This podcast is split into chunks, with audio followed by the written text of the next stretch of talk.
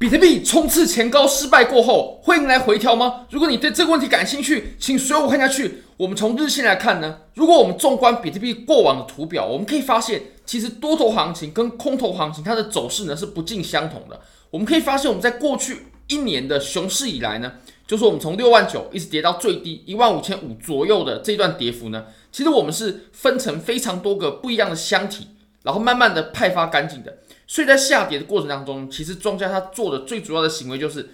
走成箱体派发完之后，然后下跌；走成箱体派发完之后，然后下跌。因为庄家，他总希望可以把货啊卖在比较好的价位，所以他会形成箱体，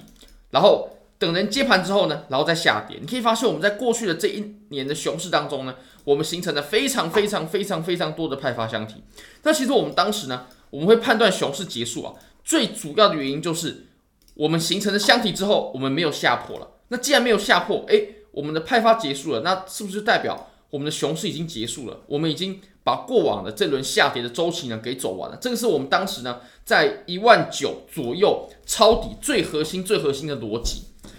但是呢，跟熊市对比啊，牛市它上涨的过程呢是完全不同的。我们可以发现，我们在过往的牛市啊上涨的过程当中呢，其实我们都是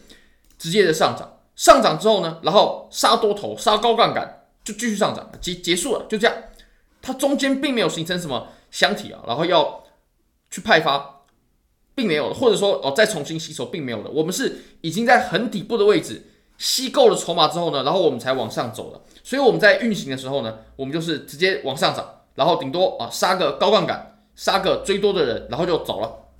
那你也可以发现，我们在更前面的多头行情呢，也是如此的。就是你可以发现呢，上涨之后，哎，杀个高杠杆，杀个追多的人，然后我们继续上涨，它中间并没有形成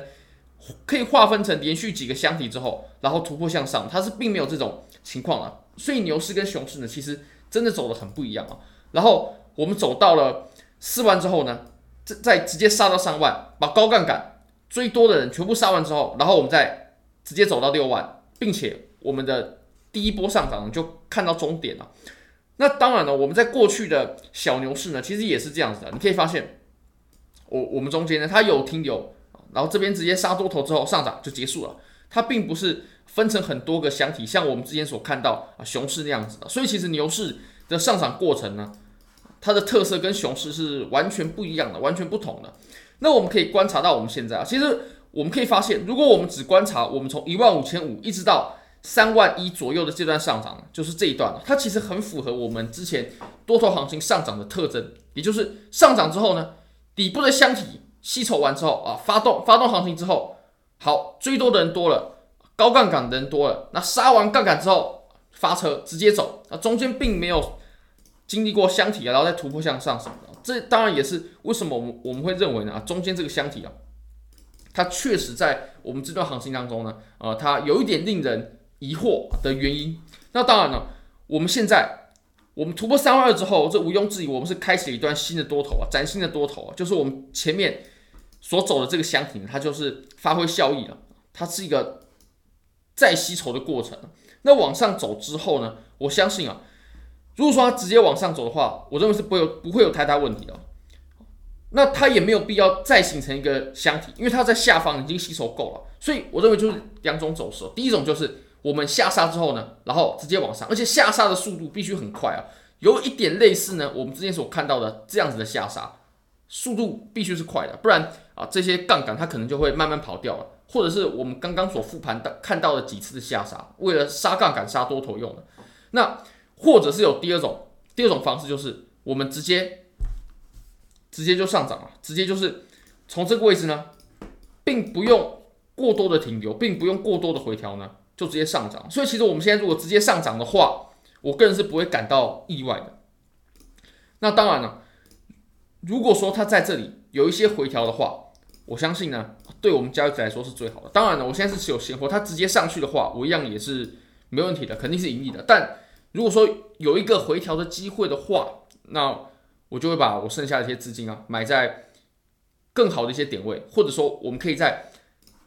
它往下杀杠杆的时候呢。可以建立一个好的多头仓位，尤其如果我们见到这种快速下跌之后，然后又迅速拉起来的这种行为的话呢，在一段多头行情当中，这种行情我认为是可以直接做进去的。好那我们从四小时来看，它确实是有出现一些风险，一些，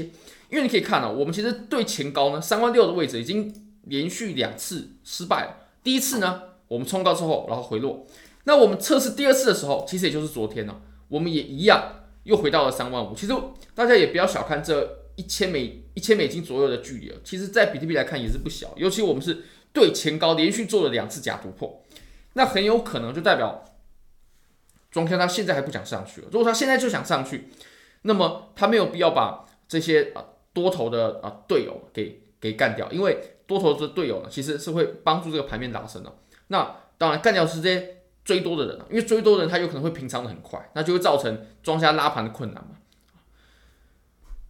那这个时候，如果我们可以再看到 MACD 的话呢，我们还可以发现啊，其实我们。虽然说呢，它没有出现双重的顶背离哦，但我们在这个位置，它确实是有出现一次背离的，有一次的顶背离。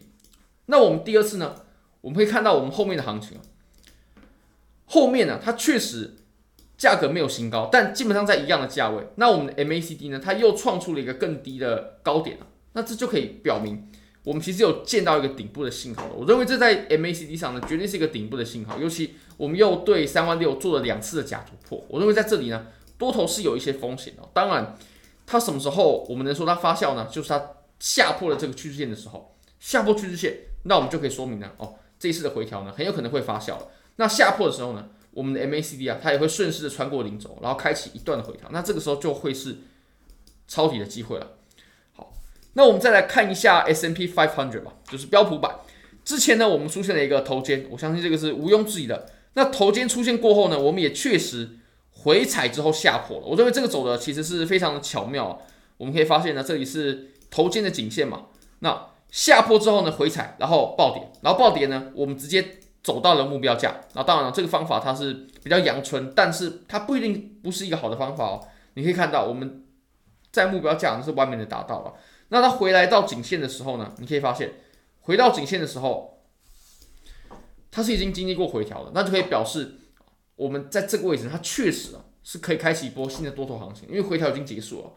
那如果说回调还没有结束，我们不应该再重新回到颈线的位置，让上方套牢的筹码呢给解套的。那其实我们现在呢，在日线上呢，也正在靠近一条趋势线。那如果说这里突破的话，我相信美股呢也会迎来我们下一波的上涨行情。那说不定就带带随着比特币一起。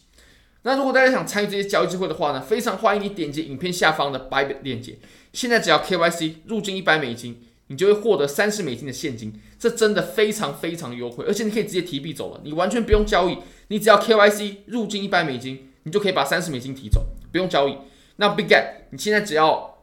交易的话呢，做任何一笔交易就送你二十美金的体验金啊，这个是最新的活动。那非常欢迎各位可以帮我影片点赞、订阅、分享、开启小铃铛，就是对我最大的支持，真的非常非常感谢各位，拜拜。